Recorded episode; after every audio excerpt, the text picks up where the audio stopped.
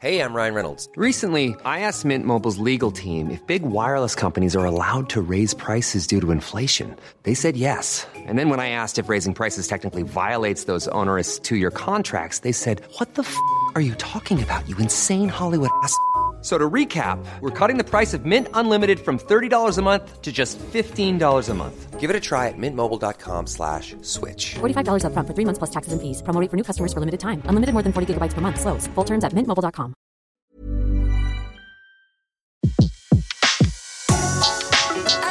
Le meilleur de séances radio est maintenant sur We Love Cinéma. Flashback sur Séance Radio. Le cinématographe permet de projeter des images sur un écran. Toute l'actu des grands classiques du cinéma. Bientôt, les films vont être sonorisés. Flashback avec Antoine Cyr et Antoine Julien. Je ne sais pas si vous vous rendez compte de l'aspect grandiose du mélange. Our first full-length motion picture feature in color opens a whole new world of thrill. Flashback sur Séance Radio. Ça, c'est le cinéma. Flashback, c'est l'unique émission consacrée exclusivement à l'actualité des grands classiques du cinéma. Cette semaine, l'émission revient sur les sorties DVD Blu-ray d'avril avec un zoom tout particulier sur Phantom of the Paradise de Brian De Palma. Débutons avec une copieuse sortie, celle de Phantom of the Paradise de Brian De Palma, édité chez Carlotta, qui sort en édition ultra collector le 12 avril. Euh, film réalisé donc euh, par le cinéaste bien connu d'Obsession et de Carrie avec William Finlay et Paul Williams, l'histoire d'un jeune compositeur qui se fait voler sa musique et mettre en prison par un producteur impitoyable qui va inaugurer le Paradise, son palais du rock, mais ce dernier parvient à s'échapper après avoir été défiguré et perdu sa voix, il va se venger. Alors euh, De Palma réalise ce film après Sisters, hein, qu'il avait fait connaître. Il s'inspire de plusieurs œuvres. Il y a d'un côté le fantôme de l'opéra, bien sûr, de Gaston Leroux, le fantôme amoureux d'une cantatrice qui hante les couloirs de l'opéra de Paris, le Faust de Goethe, évidemment, le personnage qui vend son âme au diable, et le portrait de Dorian Gray, aussi, euh, le personnage qui lui aussi vend son âme au diable pour préserver une jeunesse éternelle. Euh, de Palma demanda à Paul Williams, qui était donc compositeur déjà de d'écrire les chansons du film, Paul Williams qui joue donc le l'impitoyable et l'horrible producteur Swan, chanson d'ailleurs devenue culte, un peu comme le film d'ailleurs. Euh, en, revoyant Phantom of the Paradise, ce qu'on constate d'abord, c'est l'art visuel hein, de De Palma qui est déjà bien bien en place dès 74, l'utilisation de la caméra subjective, du split screen qui seront euh, utilisés à profusion, parfois même un peu trop, dans les films suivants. Euh, L'univers du rock expressionniste qui était tout à fait en adéquation avec le, le style, euh, on va dire, assez maniéré et maniériste du cinéaste, qui parodiait déjà Hitchcock, qui n'avait pas attendu très longtemps, dans, il faut le dire, l'un des meilleurs hommages qui soit à la scène de la douche. Pour ceux qui n'ont pas vu cette scène, euh, bah, je laisse les auditeurs la découvrir, elle est quand même très très savoureuse.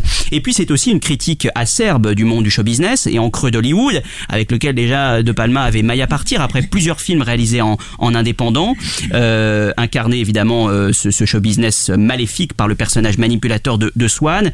Et puis à l'image de son final, qui est une sorte de happening euh, improvisé, le film s'inscrit tout à fait dans son époque où il ne rencontra curieusement pas vraiment le succès, à l'exception et oui, notable de la France, oui. où le film fut un presque un triomphe. Alors oui, euh, il est, je, je me souviens plus quel cinéma le jouait, mais il l'a joué très très longtemps. Ensuite, on l'a vu dans des salles de quartier. Et moi, je me souviens d'avoir, puisque malheureusement euh, pour moi, euh, j'ai un âge.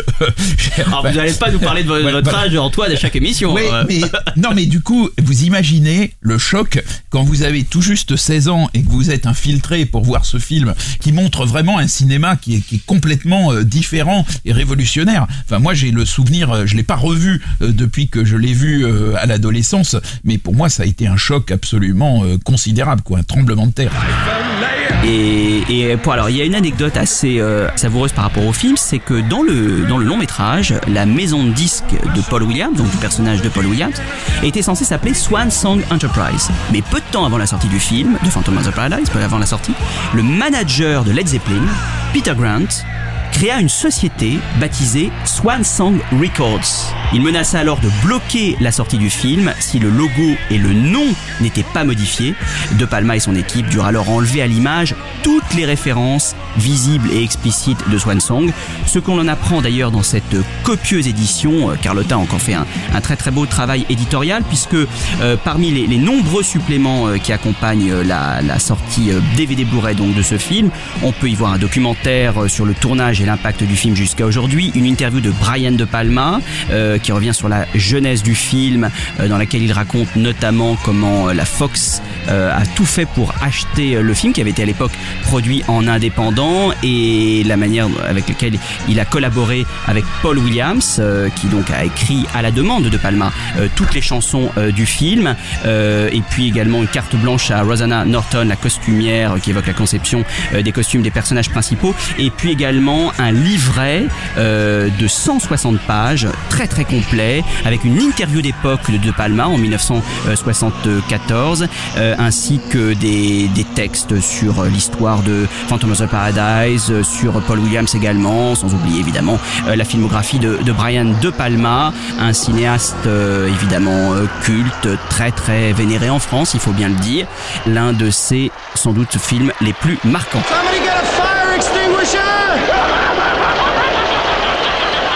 Pathé nous propose deux films du patrimoine cinématographique français en édition restaurée DVD Blu-ray euh, disponible depuis le 29 mars. Les Portes de la Nuit de Marcel Carnet, dont le scénario et les dialogues sont signés Jacques Prévert, et Les Sorcières de Salem de Raymond Rouleau, d'après la pièce de Arthur Miller. Alors, ce qui est intéressant, c'est qu'on a deux classiques, euh, dont l'un est très euh, a été vu assez souvent et, et l'autre qui a été euh, plus difficile à voir, c'est euh, les sorcières de Salem. Bon alors le procès des sorcières de Salem, c'est un épisode fameux de l'histoire américaine qui a entraîné la, la condamnation et l'exécution de personnes accusées de sorcellerie en 1692 dans le Massachusetts.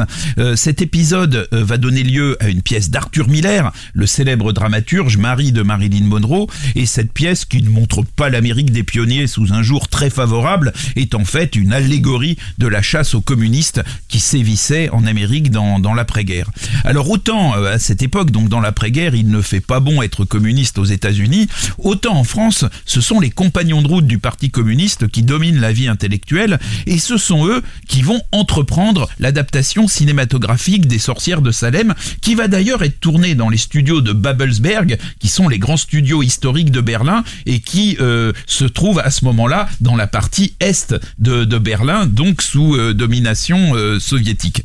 Donc tous les compagnons de route sont là, Jean-Paul Sartre au scénario, Raymond Rouleau euh, à la réalisation et le couple Montand signorait euh, en vedette. C'est d'ailleurs la présence de Montand euh, qui va être à l'origine de l'impossibilité de voir le film pendant des décennies, Arthur Miller ayant bloqué les droits pour se venger d'Yves Montand qui avait eu une aventure avec Marilyn pendant le tournage du milliardaire aux États-Unis. Alors parlons un peu du film. Le film, eh bien le, film, il pâtit quand même de la mise en scène un peu lourdingue de, Raymond Rouleau qui était un, un grand du théâtre, mais pas du cinéma. Et puis d'un Yves Montand qui n'est pas non plus euh, au mieux. En revanche, il y en a une, c'est Simone Signoret qui confirme vraiment son statut de très très grande actrice. Je dirais même, à mon avis, de plus grande actrice française des années euh, 50. Et, et, dans ce film, elle est absolument euh, extraordinaire. Et d'ailleurs, les Anglais vont lui décerner le BAFTA de la meilleure actrice pour ce film au nez et à la barbe de Marilyn Monroe, qui avait pourtant pris la peine d'aller tourner en Angleterre le, le, prince et la danseuse. Donc vous voyez que cette, cette histoire est quand même assez, assez intéressante. Et d'ailleurs, c'est euh, suite à cette célébration en Angleterre que Simone Signoret va devenir une, une star en Angleterre et tournera des films qui auront euh, un, un, grand succès dans ce, dans ce pays. Alors, euh, Les Portes de la Nuit maintenant, euh, donc Les Portes de la Nuit, c'est un film... Donc réalisé par Marcel Carnet réalisé en par 1946. Marcel, voilà, de, de, réalisé par Carnet. C'est un film qui aurait dû à l'origine être euh, tourné avec Gabin et Dietrich. Bon, finalement, c'est Yves Montand et, et Nathalie Natier. Euh, c'est pas mal aussi, mais c'est On y a peut-être un peu perdu au change, On y a quand même Ouais. peut-être un tout petit peu perdu au change. Mais enfin, Les Portes de la Nuit, ça reste quand même euh, un film extraordinaire à cause de tous les ingrédients. C'est un des grands films de Paris, c'est un des grands films de cette période euh, un peu sombre du, du Paris de l'après-guerre où il y a les, les, les, les- les- on a encore le, le souvenir de la collaboration euh, des, des années euh, un peu noires. Et puis il y a des ingrédients qui en ont fait un classique absolument incontournable.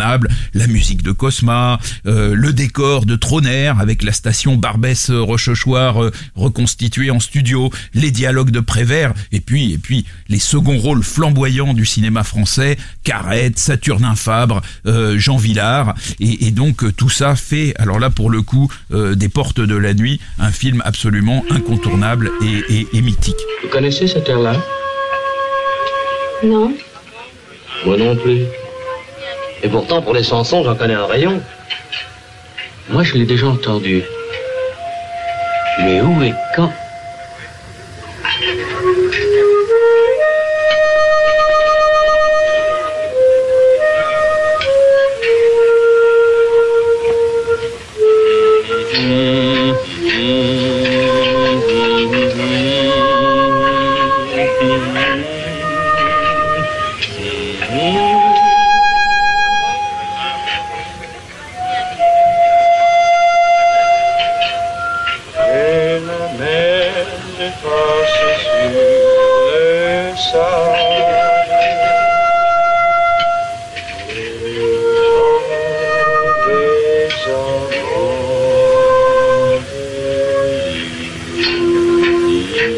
Enfin, terminons cette séquence DVD Blu-ray avec Hit de Michael Mann, réédité en 4K, et oui, chez Fox, euh, sous la per- supervision du chef opérateur Dante Spinotti et de Michael Mann lui-même. Alors, dans cette euh, édition ultime, définitive euh, Blu-ray DVD, on y trouve les bonus déjà, présents dans les précédentes éditions, plus un panel de questions-réponses de Michael Mann à l'occasion du festival de Toronto en 2015 et une masterclass de toute l'équipe du film, animée, excusez du peu, par Christopher Nolan, masterclass organisée par l'Académie des, Oscars.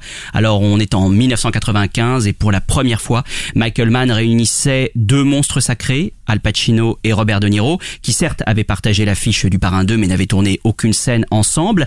Alors si Hit a été plutôt bien accueilli à sa sortie, il est depuis devenu un classique, une référence que beaucoup ont depuis tenté d'imiter et souvent en vain.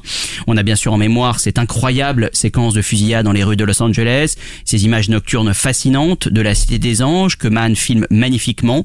Rappelons que le tournage fut dantesque, hein, 107 jours de tournage, 95 lieux euh, différents. Mais il y a surtout, bien sûr, ce face-à-face celui du flic, Pacino, et du gangster, De Niro, tous deux assis à une table d'un café. Certaines mauvaises langues ont insinué que les acteurs avaient tourné séparément la séquence, car en effet on ne les voit jamais dans le même cadre. Une légende fausse bien sûr, Michael Mann a préféré la sobriété, se concentrant sur les deux visages de ses acteurs, une scène tournée en 11 prises à deux caméras, tard la nuit et sans interruption.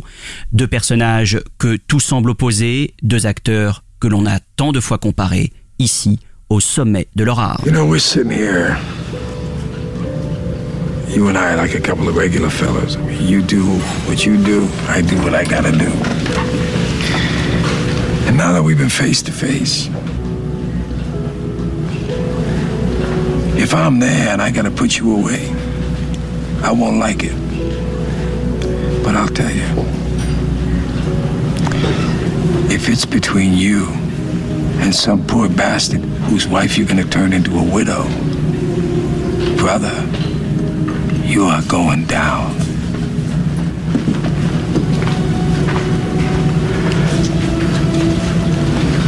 There's a flip side to that coin. What if you do got me boxed in? Then I gotta put you down.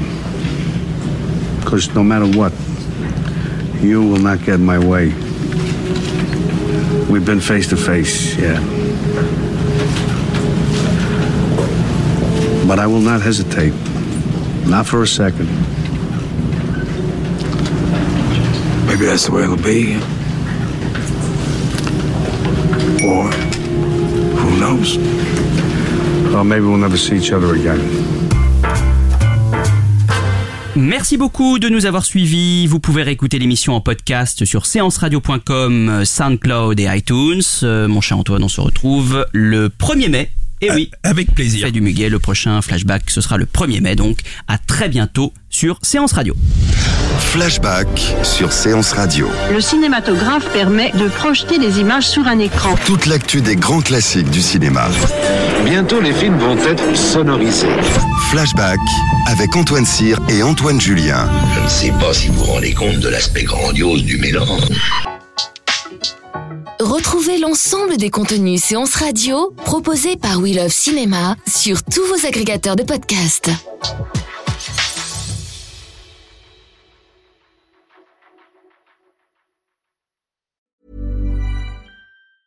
Normally, being a little extra might be a bit much, but not when it comes to healthcare. That's why United Healthcare's Health Protector Guard fixed indemnity insurance plans, underwritten by Golden Rule Insurance Company, supplement your primary plan so you manage out of pocket costs. Learn more at uh1.com.